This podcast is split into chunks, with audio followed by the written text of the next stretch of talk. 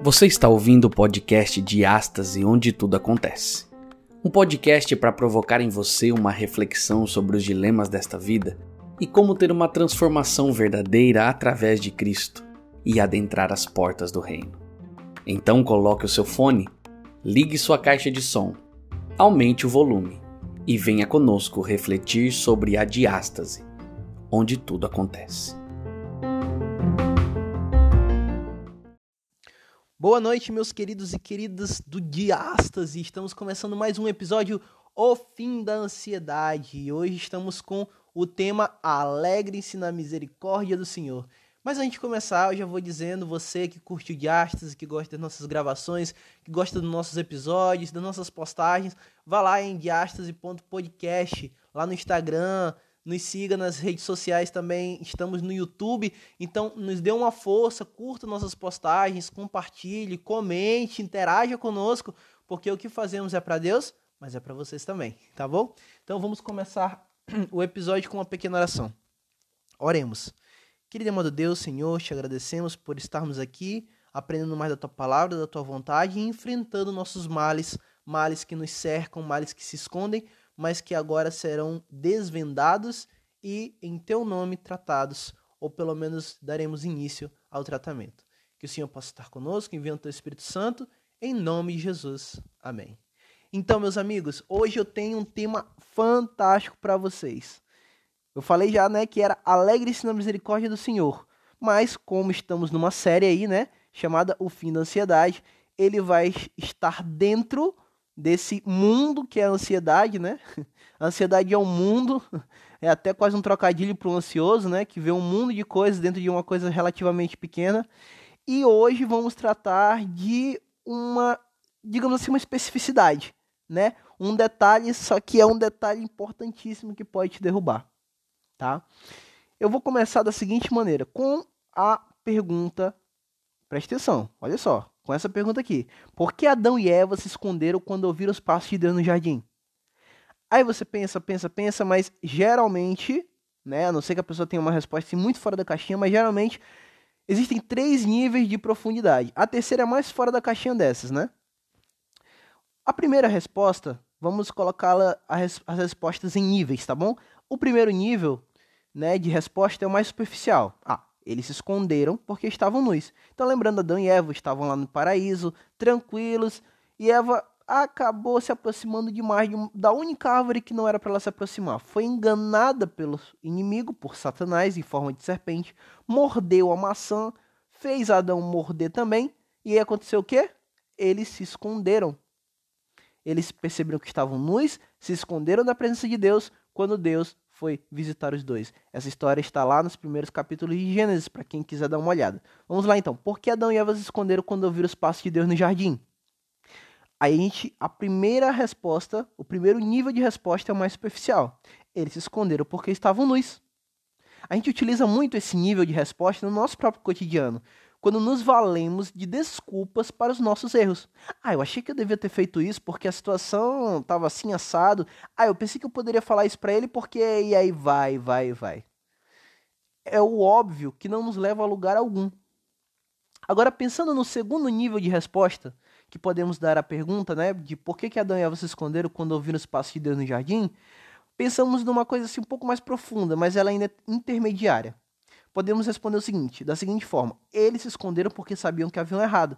Ok, esse nível é um pouco mais profundo, mas dependendo do jeito que ele é levado, ainda assim pode ser superficial. Honestidade, honestidade é muito, mas honestidade não é tudo.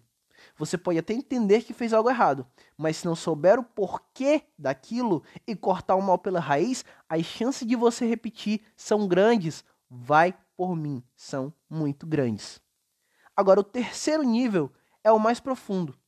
A terceiro tipo de, o terceiro tipo de resposta, que é o nível mais profundo, ele pode ser dito da seguinte forma: eles se esconderam porque se sentiram culpados devido a seus erros. Agora sim. Analisamos, colocamos um elemento, né, ao analisarmos melhor a situação, um elemento que não, que não tinha sido considerado antes, a culpa. Se esconderam porque se sentiram culpados devido aos seus erros. E o que estava por detrás dos atos deles, de se esconderem, né, do ser, do único ser que os amava independentemente do que eles fizessem, foi justamente o sentimento de culpa. Esse sentimento, ele geralmente provoca diversas reações em nós, mas a principal das reações, quando não sabemos lidar com a culpa, é nos afastarmos do Criador. Então vamos falar um pouquinho mais da culpa, vamos dissecar um pouquinho mais a culpa. A culpa, ela geralmente traz ansiedade. Adão e Eva, eles ficaram extremamente ansiosos depois que, que sentiram a culpa pelo pecado que haviam cometido. E assim, a culpa, uma vez que nós né, somos atingidos pelo pecado, ela é normal. É normal sentirmos culpa. O negócio é que, o seguinte, a gente não consegue lidar bem com a culpa. Para conseguirmos lidar corretamente com a culpa, a gente precisa entender primeiro como não lidar com ela. E eu tenho certeza, eu te garanto que você vai se identificar à medida que eu for dizendo quais meios nós costumamos lidar com a culpa e entenda, todos eles são meios errados de lidar com a culpa, tá bom? Então, você tem que entender que nenhum desses aqui que eu vou falar agora tá certo, tá? Porque eles são muito comuns e a gente faz sem nem percebermos. Por isso que nós fazemos e por isso que você vai se identificar. Então, o primeiro, a primeira forma de não lidarmos com a culpa, tá? A primeira forma errada de lidarmos com a culpa é anestesiando a culpa. Aí você vai perguntar assim, Gilberto, como assim anestesiando a culpa? Pensa bem, quando você comete quando você comete algum erro, né? E você fica ansioso e essa ansiedade traz culpa, uma das coisas que muitos de nós fazemos é justamente anestesiar aquela culpa. De qual forma? Beber, comer muito, nos drogarmos. E eu não me drogo, mas eu estou falando de forma geral. Então, apelarmos para coisas como, por exemplo, a masturbação e acharmos que vamos nos livrar da culpa. Dessa forma, vamos lidar por uma, talvez duas horas com a culpa, mas depois, meu amigo, depois, minha cara amiga, ela volta e volta mais forte, porque geramos novas fontes de culpa, que foram esses excessos que cometemos ao tentar lidar com ela. Então, beber demais, comer demais, apelarmos para coisas como drogas, masturbação. A gente cria novos, novas fontes, ou seja, novas origens de culpa, outras coisas para nos sentirmos culpados. E aí a gente de novo, sente mais culpa ainda. E aí começa um ciclo vicioso perigosíssimo que nós devemos evitar. Mas outra forma de lidarmos com a culpa é negarmos. A gente pode fingir que não errou, que a gente podemos mentir para nós mesmos, cobrir nossos erros, só que uma frase muito famosa, né? É, não me recordo exatamente quem falou, mas é uma frase muito boa. Olha só. Ela diz o seguinte: você pode enganar algumas pessoas o tempo todo, ou todas as pessoas durante algum tempo, mas você não pode enganar todas as pessoas o tempo todo. E eu completaria dizendo, inclusive a si mesmo. Você não pode negar a culpa, mentir para você mesmo ou tentar mentir para as pessoas e achar que isso vai resolver a culpa. Porque você não pode enganar todas as pessoas a todo tempo, principalmente você. Parece uma coisa assim meio filosófica, mas é, é simples. O seu subconsciente a sua parte que não é tão explícita, mas que, que digamos assim, né, ela trabalha dentro de você, ela vai saber que você é culpado.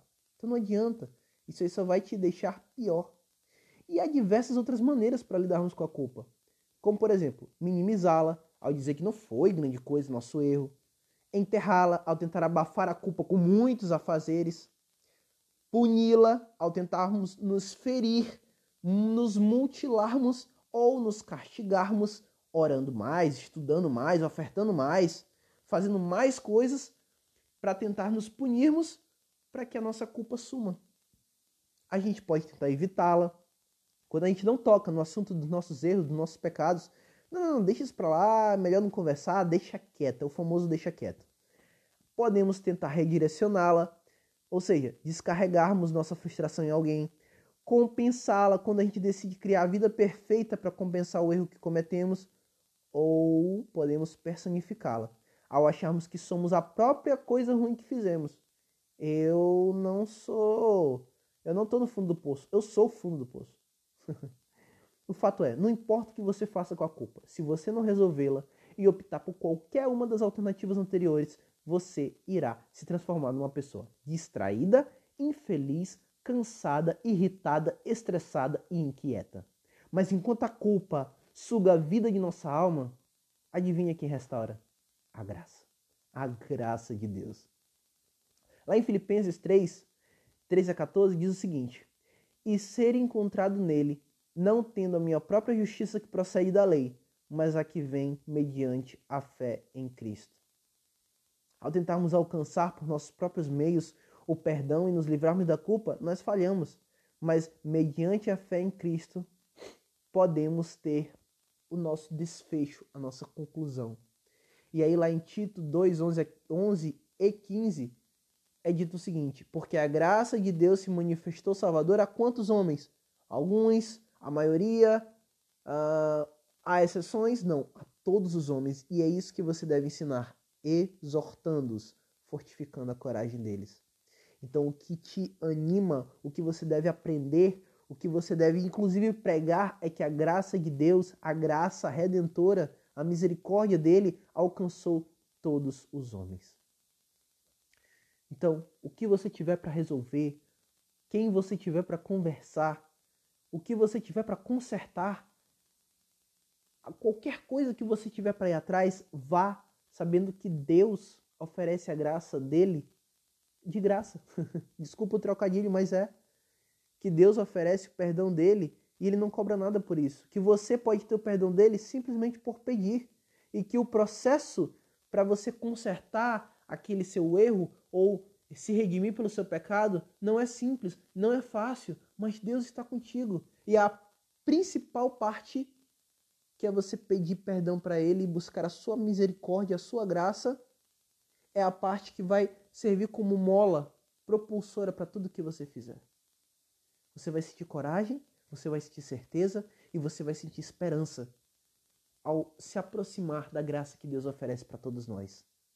A graça salvadora que se manifestou a todos os homens, a todas as pessoas, a todos nós.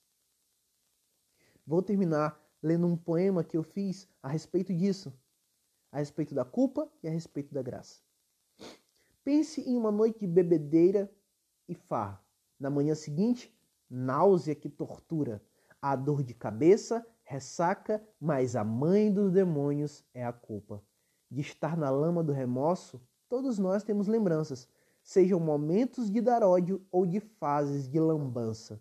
Os momentos, sexo casual ou mesmo brigas de rua, descontrole habitual, mentiras, falcatruas. Ou podem ser fases, ter sido um péssimo pai, ter estragado sua carreira, ter gastado a sua paz.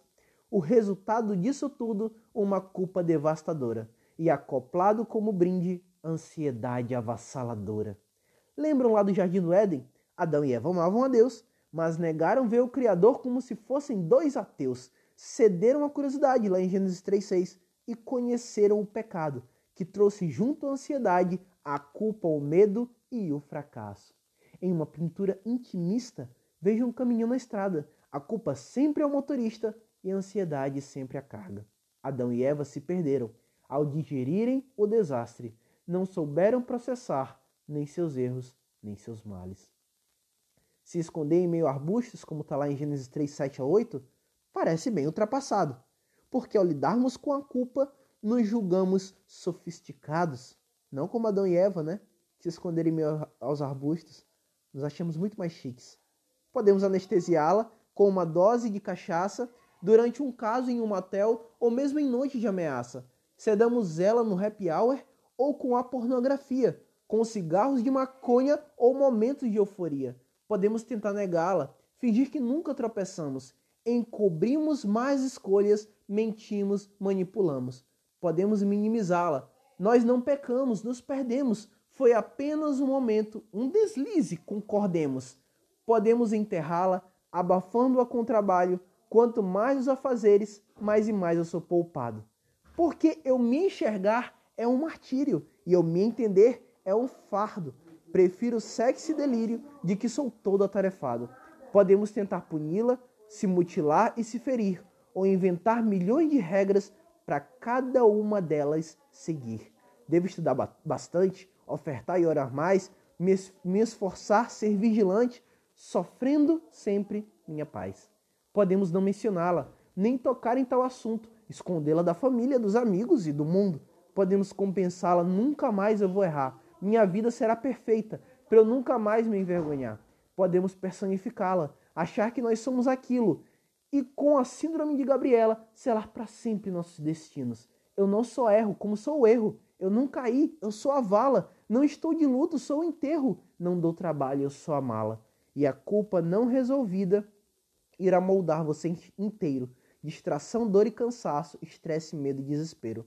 A culpa é sempre o sanguessuga, devorando nossas forças, mas a graça é nossa fuga, bendita, bela e restauradora.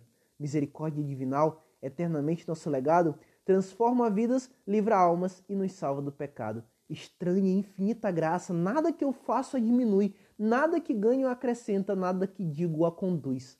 Se você não a agarra, eis a fonte da ansiedade, porque só crer no que eu faço me anula a eternidade. Não se entregue ou se confine no porão da condenação. Se você se vê doente, não se preocupe, Deus é são. Em Filipenses 3, 13 a 14, Paulo fala: Eu sigo em frente, esqueço o resto, o meu prêmio vem do chamado de Deus e Cristo, ressurreto. Sabe por que o para-brisas é bem maior que o retrovisor? Porque o passado é bem menor que o seu futuro promissor. Deixa que Deus leve a sua conta. Encare agora o seu presente.